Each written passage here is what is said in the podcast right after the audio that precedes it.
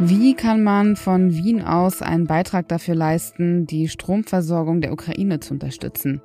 Darüber sprechen wir heute bei Was jetzt. Außerdem geht es gleich um eine Krankheit, die oft per Selbstdiagnose festgestellt wird.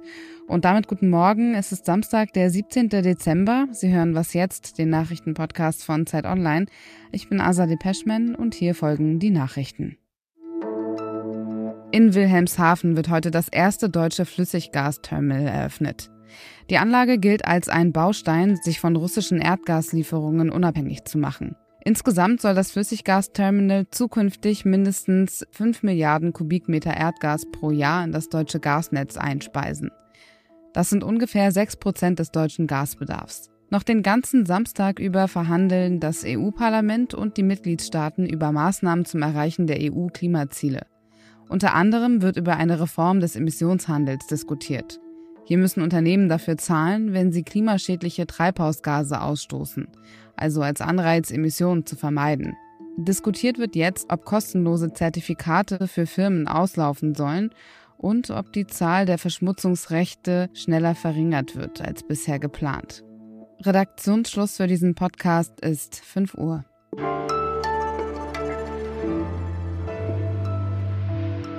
Wenn Sie unsere Spezialfolge vor genau einer Woche gehört haben, dann wissen Sie, dass es viele Ukrainerinnen in diesem Winter besonders schwer haben, da Russland die Energieversorgung angreift. Was tun? Wie kann man die Ukraine in dieser Situation unterstützen? Diese Frage hat sich auch die Organisation Energy Community in Wien gestellt und auch eine Antwort gefunden. Welche das ist, das weiß Simone Brunner, Redakteurin im Österreich-Büro der Zeit. Hallo. Hallo. Was genau macht die österreichische Organisation um die Energieversorgung der Ukraine zu unterstützen. Ja, also vielleicht noch kurz ein Wort, was die Energy Community eigentlich ist. Das ist eine Organisation, die schon lange mit der Ukraine zusammenarbeitet und die ursprünglich gegründet wurde, um die Energiemärkte von Drittstaaten mit der EU zu verbinden. Aber mit diesem großen russischen Überfall in diesem Jahr auf die Ukraine und besonders also seit den gezielten Angriffen auf die ukrainische Energieinfrastruktur hat sich die Energy Community auf die Nothilfe konzentriert und arbeitet auch eng mit der EU-Kommission zusammen. Also was tut die Energy Community? Community. Sie ist im engen Austausch mit dem ukrainischen Energieministerium, die eine Liste zusammenstellt mit den Gütern, die am notwendigsten gebraucht werden. Und die Energy Community versucht, diese Güter in der EU zu besorgen. Also einerseits fragt sie bei Unternehmen nach, ob es also zufällig das Gut XY gibt und versucht zusätzlich auch über einen Fonds diese Güter zu kaufen. Und äh, was derzeit am dringendsten benötigt wird, das ist vielleicht etwas überraschend, weil es also immer um Generatoren geht, das sind Transformatoren. Also kurz gesagt Geräte, die in Umspannwerken die Hochspannung umwandeln in niedrigere Spannung, also dass der Strom dann auch also beim Endverbraucher aus der Steckdose kommt. Aber es ist unglaublich schwierig, diese Transformatoren zu finden. Das sind ganz komplexe Systeme, die man nicht so einfach und so schnell nachbauen kann. Und weil das ukrainische Netz zu Sowjetzeiten aufgebaut wurde, entsprechen eben also viele Transformatoren, die es in der EU gibt, nicht diesen Standards. Aber diese Transformatoren sind eben sehr wichtig für die, für die gesamte Energieversorgung der Ukraine. Und diese Transformatoren zu finden und auszubauen, das ist ja das eine. Aber wie kann man die in ein Kriegsgebiet transportieren, sodass sie auch sicher ankommen? Genau, das ist die nächste große Schwierigkeit. Bei meinem Besuch, also in dieser Organisation der Energy Community, wurde mir ein konkreter Fall geschildert, ähm, der einem auch mal vor Augen führt, wie schwierig das alles ist. Also in Litauen wurde dann endlich ein Transformator gefunden, der in das ukrainische Energiesystem passt. Und jetzt soll irgendwie in die Ukraine geschafft werden. Also üblicherweise könnte man dieses 300-Tonnen-Ding über Belarus in die Ukraine liefern, aber Belarus ist ja bekanntermaßen auch sowas wie Kriegspartei, also scheidet diese Option schon einmal aus. Es ginge andererseits über den Landweg über Polen, aber da ist auch die Frage, ob die Straßen ähm, darauf ausgelegt sind. Bleibt da noch vielleicht der Wasserweg über den rumänischen Hafen konstanter, aber das ist auch sehr schwierig und langwierig. Deswegen könnte es Wochen oder Monate dauern, bis zum Beispiel dieser eine Transformator überhaupt werden könnte.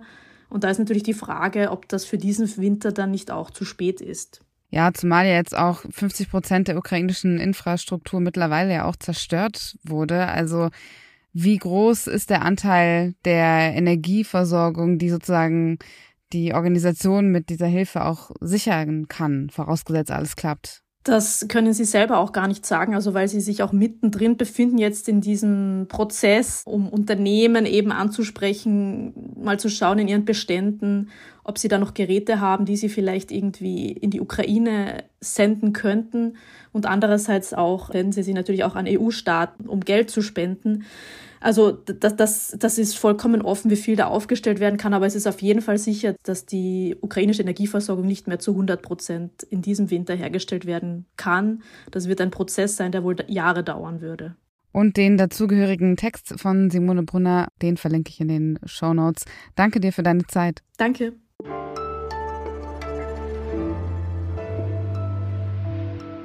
Alles außer Putzen.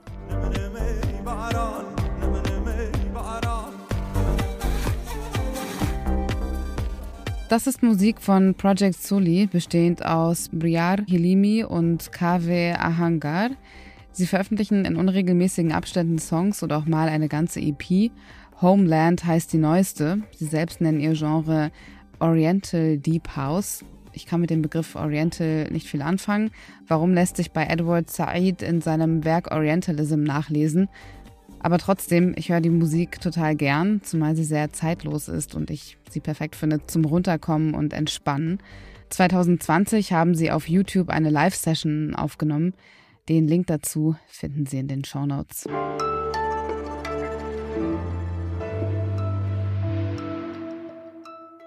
Fast jedes Mal, wenn ich die App TikTok öffne, suggeriert mir der Algorithmus, ich hätte ADHS. Zumindest werden mir Videos mit dem Hashtag ADHS oder der englischen Variante ADHD in den Feed gespült.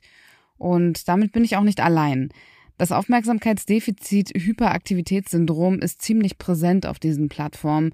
Und wenn man sich so ein Video ansieht und denkt, ja, diese Symptome treffen auf mich zu, dann beginnt die Recherche und eventuell landet man bei einem Fragebogen, den man ausfüllen kann, um herauszufinden, ob man tatsächlich ADHS hat.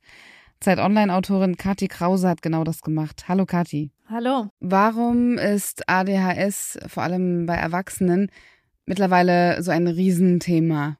Ich glaube, das hat äh, einerseits damit zu tun, dass man noch nicht lange weiß, dass ADHS bei Erwachsenen überhaupt als Störung möglich ist. Das war ja lange einfach eine, so eine Kinderangelegenheit, ja.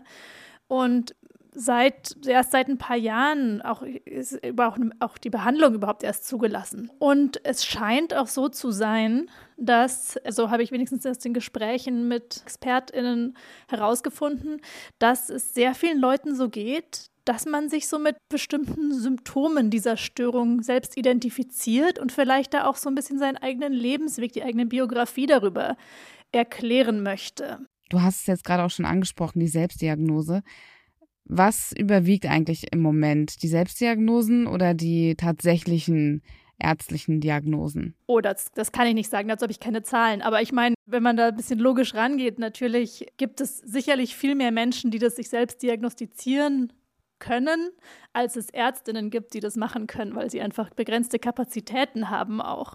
Also ich glaube, es gibt auch in Deutschland gar nicht so viele niedergelassene PsychiaterInnen oder Spezialambulanzen, die sowas machen. Also, obwohl es so viel Wissen darüber gibt, über ADHS, gibt es nicht die Strukturen dafür? Kann man das so sagen? Ich glaube, es gibt Strukturen, aber das Interesse scheint derzeit die das mögliche Angebot zu übersteigen. Also ich habe zum Beispiel für den Artikel mit einer Psychiaterin in Neukölln in Berlin gesprochen, die sagte mir, sie könnte viel, viel, viel mehr ADHS-Patienten behandeln, als sie es eigentlich tut, weil die Nachfrage da ist. Die Leute wollen es, sie bekommt da viele Anfragen aber die, sie möchte das auch nicht, weil sie sagt, sie will sich jetzt nicht zu sehr darauf konzentrieren. Gleichzeitig glaubt diese Psychiaterin auch, dass wahnsinnig viele der Patienten in ihrer Behandlung oder aber auch bei vielen anderen Psychiatern für Störungen oder Krankheiten in Behandlung sind,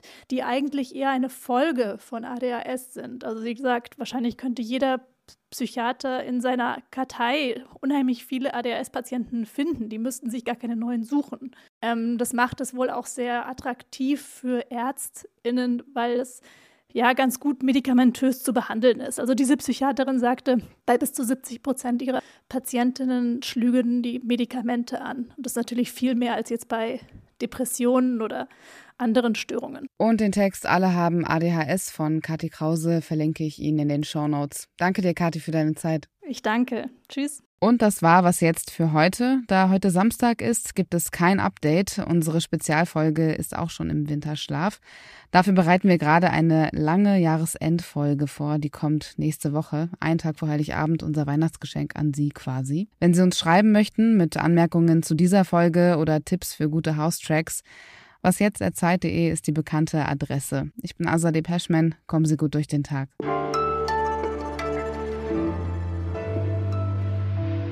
Ja, ist halt ein bisschen kompliziert und komplex, ja.